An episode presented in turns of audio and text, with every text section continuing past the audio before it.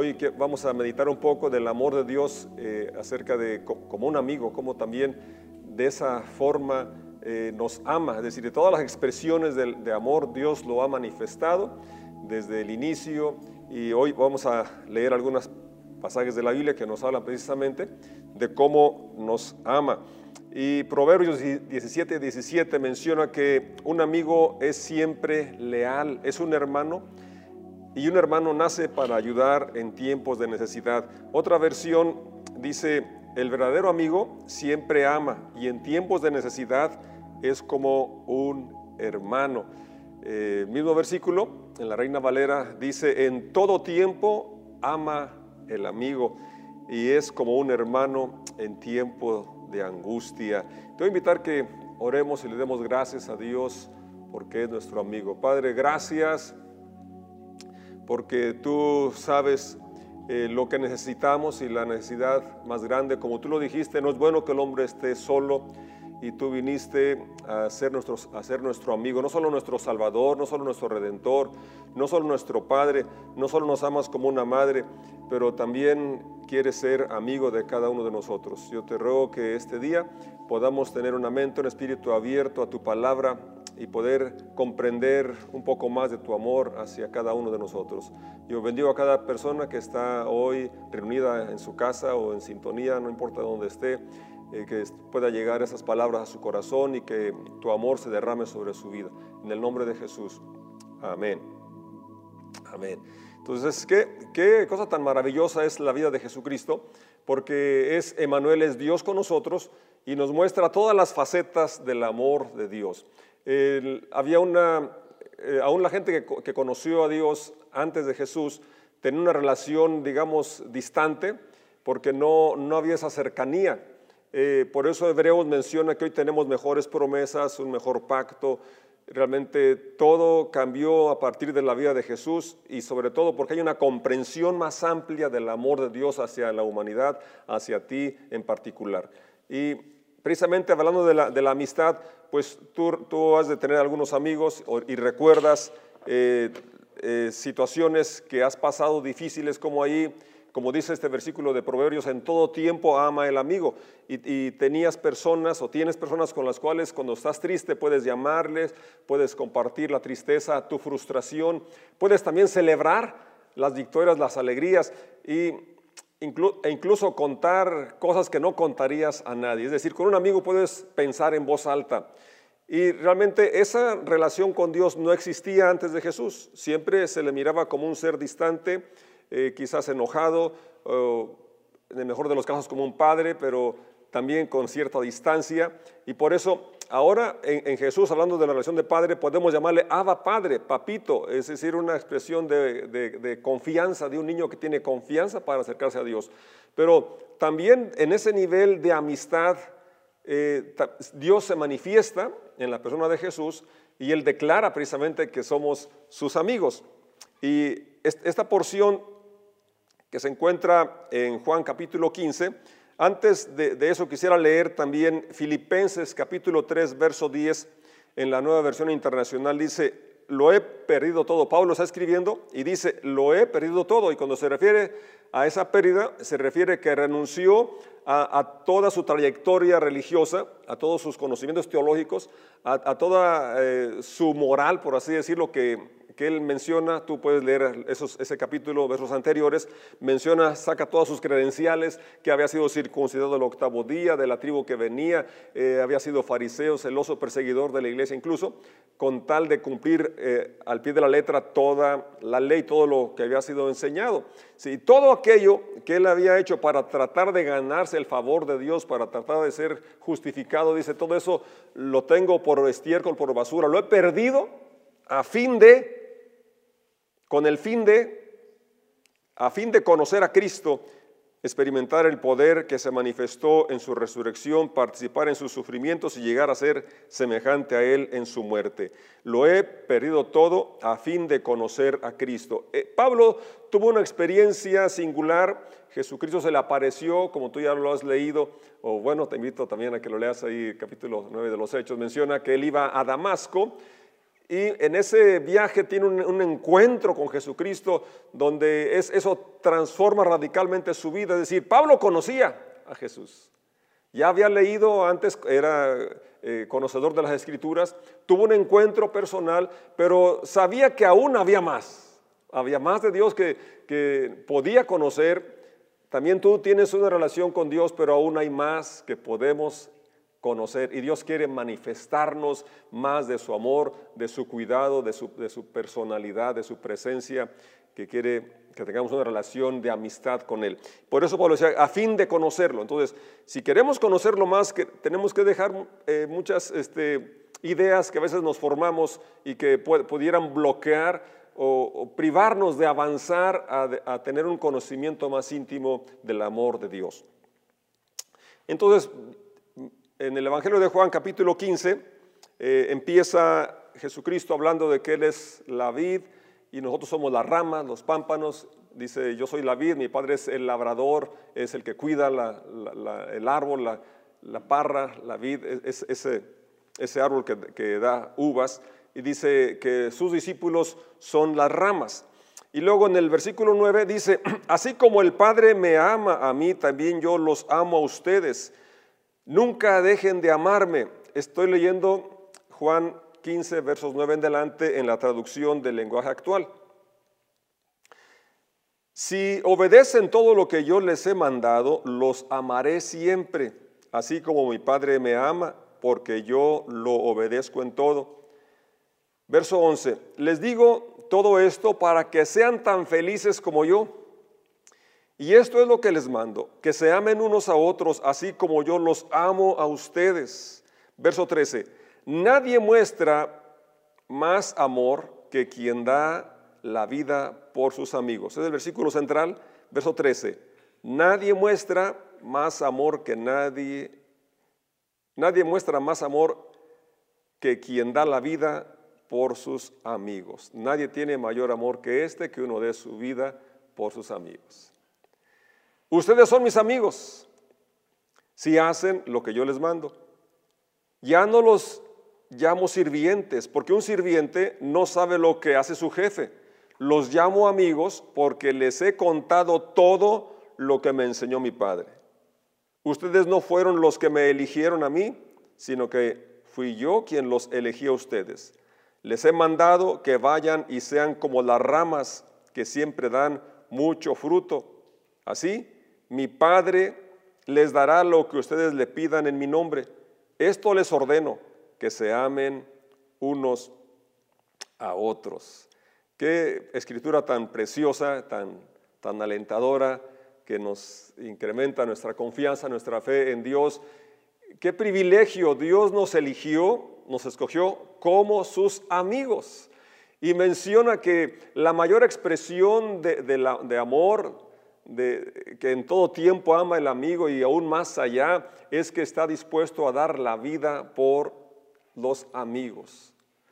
Qué maravilloso que Dios nos ame a ese grado, porque precisamente fue lo que Él hizo. Jesús dio su vida por cada uno de nosotros y Pablo explica que siendo enemigos, porque cuando íbamos fuera de su voluntad, contraria a su voluntad, como Pablo mismo caminó en un tiempo, Aún entonces dio su vida por nosotros, mas Dios muestra su amor para con nosotros, en que siendo aún pecadores, estando en enemistad, Él nos amó y murió por nosotros.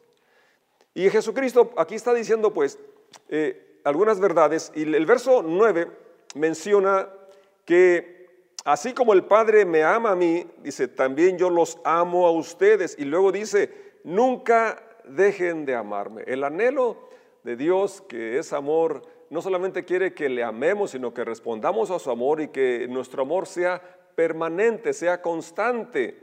No solo cuando eh, las cosas van bien, no solamente cuando tenemos todo lo que le pedimos, sino en cualquier circunstancia, como dijo Salomón, Proverbios 17, 17, en todo tiempo ama el amigo. Si Dios es constante en su amor para con nosotros, Él espera que nuestro amor también sea constante.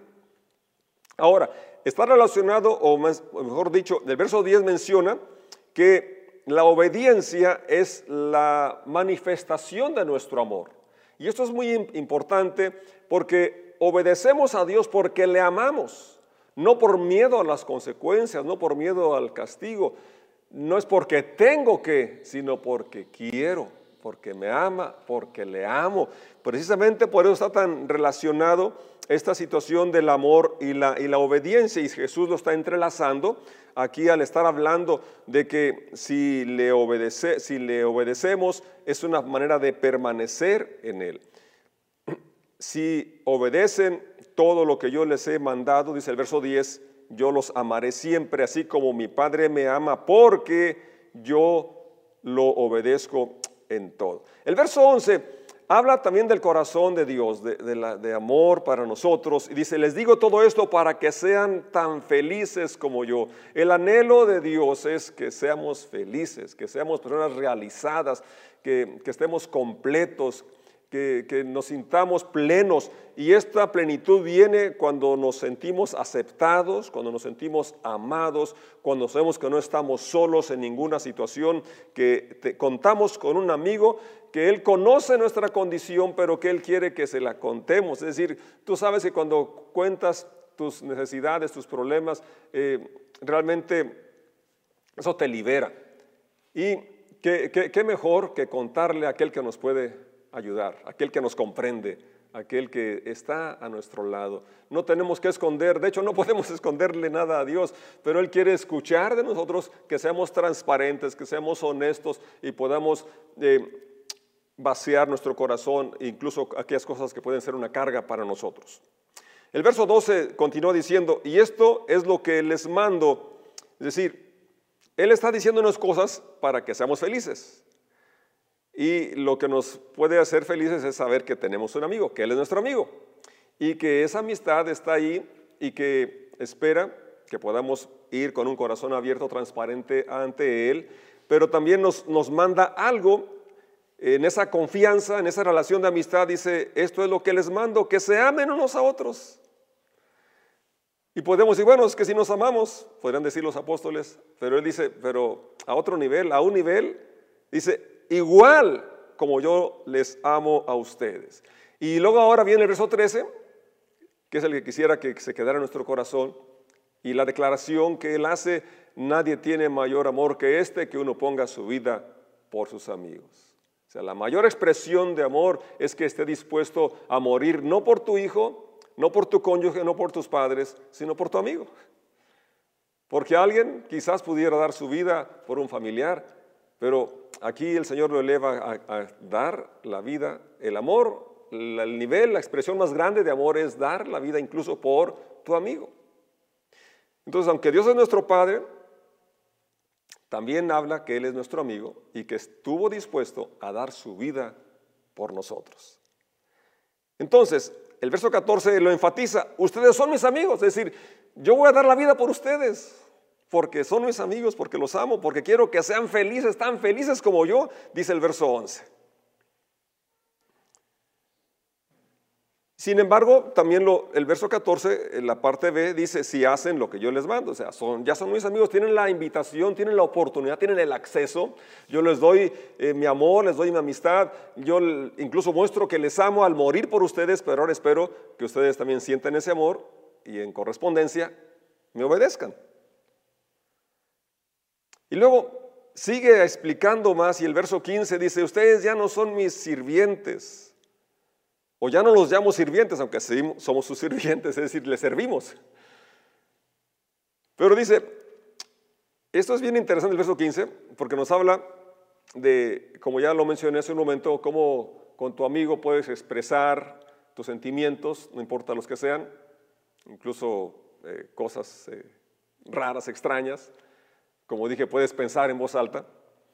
Y Dios nos llama, dice, amigos, porque dice, porque un siervo eh, no sabe lo que hace su jefe.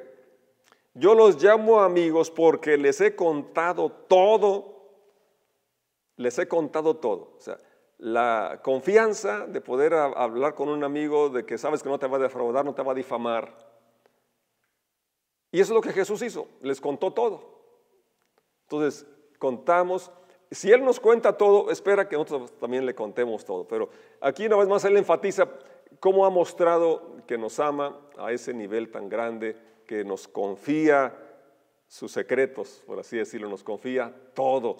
Y, es una de las pruebas de la amistad genuina, la cual Dios espera que tengamos con Él. Y luego va más allá diciendo, porque eh, tú eliges a tus amistades y es bueno, ¿verdad? Porque realmente eh, si tenemos amistades que no son buena influencia, pues pueden desviarnos eh, de algunos principios. No debería, pero suele suceder, ¿verdad? Entonces, Jesús nos eligió. Dice el verso 15, el 16, perdón, ustedes no fueron los que me eligieron a mí, sino que fui yo quien los eligió a ustedes. Él nos eligió para que seamos sus amigos, para que disfrutemos de su amistad. Qué grande es el amor de Dios. Porque Él quiere influir en nosotros, Él quiere bendecirnos, como ya leímos anteriormente, quiere que seamos personas desarrolladas, personas capaces, personas eh, que somos realmente felices. Pero en ese mismo versículo 16 dice que Él nos eligió y ahora les he mandado que vayan y sean como las ramas que siempre dan mucho fruto. Como dije al inicio, el capítulo 15 empieza diciendo que Él es la vid, nosotros somos las ramas. Y que espera que las ramas den fruto, es decir, nosotros, tú y yo, como sus amigos, demos fruto. Y no fruto, sino mucho fruto. Así mi Padre les dará lo que ustedes le piden en mi nombre. Esto les ordeno, que se amen unos a otros. Entonces nos amamos como hijos de Dios porque somos hermanos, pero también porque somos amigos. Y Dios espera que lleguemos a ese nivel, esa clase de amor donde podemos dar la vida por los amigos. Y puede decir, bueno, pero ¿cómo, cómo voy a dar la vida? Realmente quizás te has encontrado en una situación que te invitan a donar sangre porque un amigo necesita transfusión o un órgano. Quizás no has llegado a ese nivel de dar un órgano, pero eh, serían esas expresiones de dar la vida. Pero vayamos más aterrizándolo a algo más práctico, cotidiano, ¿verdad? ¿Qué me dices del tiempo? En ocasiones se nos convoca a alguna actividad o sabes que un amigo está enfermo y, si realmente es tu amigo vas a hacer el espacio para orar por él, para visitarlo, para hacer una llamada. Eso es dar la vida, porque la, la vida es, es tiempo. El tiempo es vida. Entonces, dar la vida, no esperes solamente a donar un órgano, no solamente a, donar sangre, no solamente a, morir en lugar de, porque realmente no, ya no hace falta, porque Jesús ya murió por nosotros, pero sí cosas prácticas como eh, ayudar en, algunas necesidades que, está pasando hoy. Eh, como ya dije, cosas tan, tan sencillas como una llamada telefónica, videollamada, que ahora tenemos la oportunidad no solamente escuchar, sino incluso vernos al hablar. Eh, algo práctico, quizás eh, en, reparar el vehículo, eh, ayudar en la limpieza de la casa, no sé, muchas cosas prácticas en las cuales podemos manifestar, dar la vida. Y para eso tenemos que renunciar a ciertas, quizás horas de descanso nuestras o comodidad. Jesucristo en San Juan 12:24 dijo, les digo la verdad, el grano de trigo, a menos que sea sembrado en la tierra y muera, queda solo. Sin embargo, si muere, producirá muchos granos nuevos, una abundante cosecha de nuevas vidas. Se refería a él, obviamente, pero es una aplicación también que si queremos ser lo que Dios espera, fructíferos, tenemos que renunciar al egoísmo, renunciar a la, comodidad nuestra para poder eh, desprendernos de algo nuestro, poder eh, dar tiempo para bendecir otras personas. Pero lo interesante aquí es que aquello a lo que renunciamos es una siembra y que cuando tú siembras algo por amor y por la amistad va a traer fruto. Y aquí menciona en cuanto a la, ofrenda, a la vida, a la muerte de Jesús, produjo muchos granos nuevos dice, una abundante cosecha de nuevas vidas. Entonces, Dios espera y yo espero también que cada uno seamos motivados a sembrar, a dar de nuestro tiempo, a dar de nuestro talento, a dar de nuestro tesoro, movidos por la amistad que le tenemos a Dios y a las personas que nos ha hecho parte de su iglesia y, e ir un poco más allá. Regresando al capítulo 15 de Juan, verso 9, el deseo de Dios, el deseo de Jesús es que permanezcamos en su amor. En la versión que leí es, no dejen de amarme, permanezcan en mi amor. Dios es amor y nos hizo con esa, capacidad de amar, de ser amados y amar. Y Él anhela que Él sea nuestro primer amor. Y menciona en ese versículo que cuando le obedecemos, permanecemos. La forma de permanecer es una vida de obediencia. Y ya lo señalé, una obediencia movida por el amor, no por el temor. Verso 10 menciona, yo, lo, yo obedezco los mandamientos. dice, yo obedezco a mi Padre y, y permanezco. La consecuencia es la permanencia y es por amor. El verso 11 menciona el anhelo de Dios, nuestro mejor amigo, es que seamos felices, que seamos llenos de gozo. Y no solamente llenos, sino que desborde, que fluya y lleve gozo a otras personas, aquellas que nos rodean, puedan experimentar el amor de Dios, el amor de la amistad que tenemos con Él. Y luego el verso 12 eh, lo va amalgamando, cerrando y relacionando como la, la obediencia y un mandamiento muy corto es que nos amemos unos a otros. Y luego lo amplía diciendo, así como yo les he amado. Hasta el punto de dar la vida por tus amigos, aquellos que amas. Y somos sus amigos si nos mantenemos en ese anhelo de, obediencia, recordando que Él nos da el querer, nos motiva a amarle, y esa motivación es la, que nos hace querer obedecerle. Él da el querer como Él hacer. Hay una motivación interna y eso es lo más precioso. El verso 15 menciona que ahora somos sus amigos porque nos ha contado. Qué, qué, precioso que Dios nos tenga confianza para contarnos sus planes, para contarnos sus proyectos e incluirnos en ese proyecto tan grande de establecer su reino aquí en la tierra, un reino de amor. Y Él espera pues que seamos transparentes, que seamos honestos, que tengamos intimidad con Él, que seamos leales a Él. Y siempre recordemos que Él nos eligió y nos ha hecho un encargo, una encomienda, una tarea, y es que vayamos y produzcamos frutos duraderos. Esto les mando, cierra el verso 17, que se amen, que se amen unos a otros.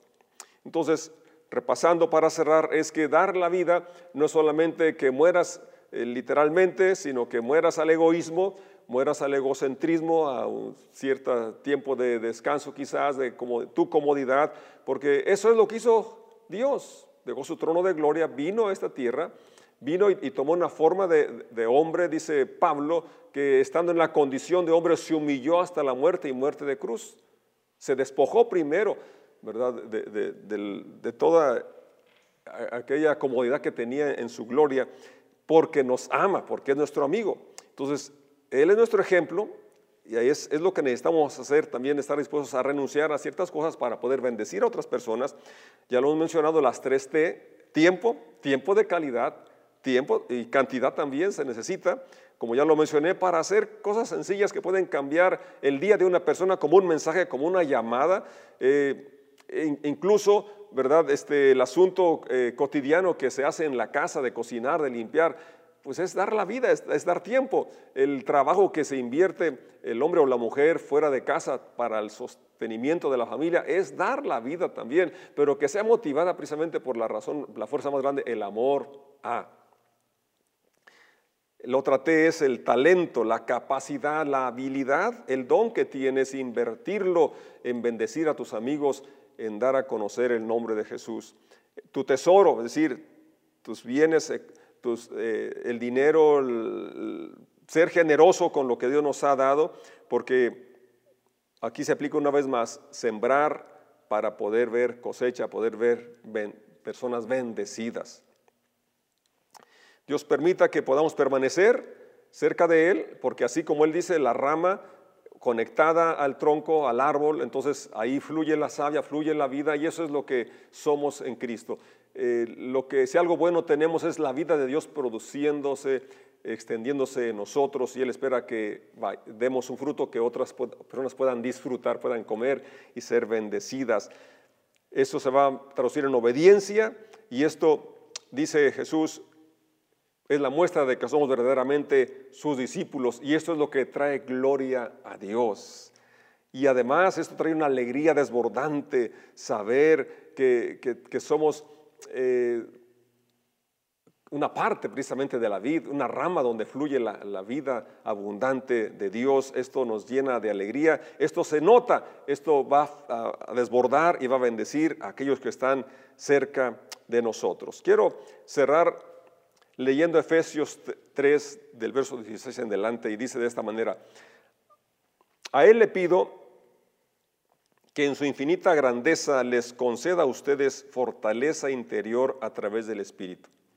Pido al Padre que Cristo viva en ustedes por la fe y que su amor sea la raíz y el cimiento de su vida. Así podrán comprender con todo el pueblo santo de Dios cuán ancho y largo, cuán alto y profundo es su amor. El amor de Cristo es tan grande que supera todo conocimiento. Pero a pesar de eso, pido a Dios que lo puedan conocer de manera que se llenen completamente de todo lo que Dios es. El amor de Cristo es tan grande que supera nuestra capacidad por muy inteligentes que seamos, por muy capaces que seamos, realmente con todas las figuras y formas de que Dios nos ha mostrado cuánto nos ama, eh, nos quedamos cortos.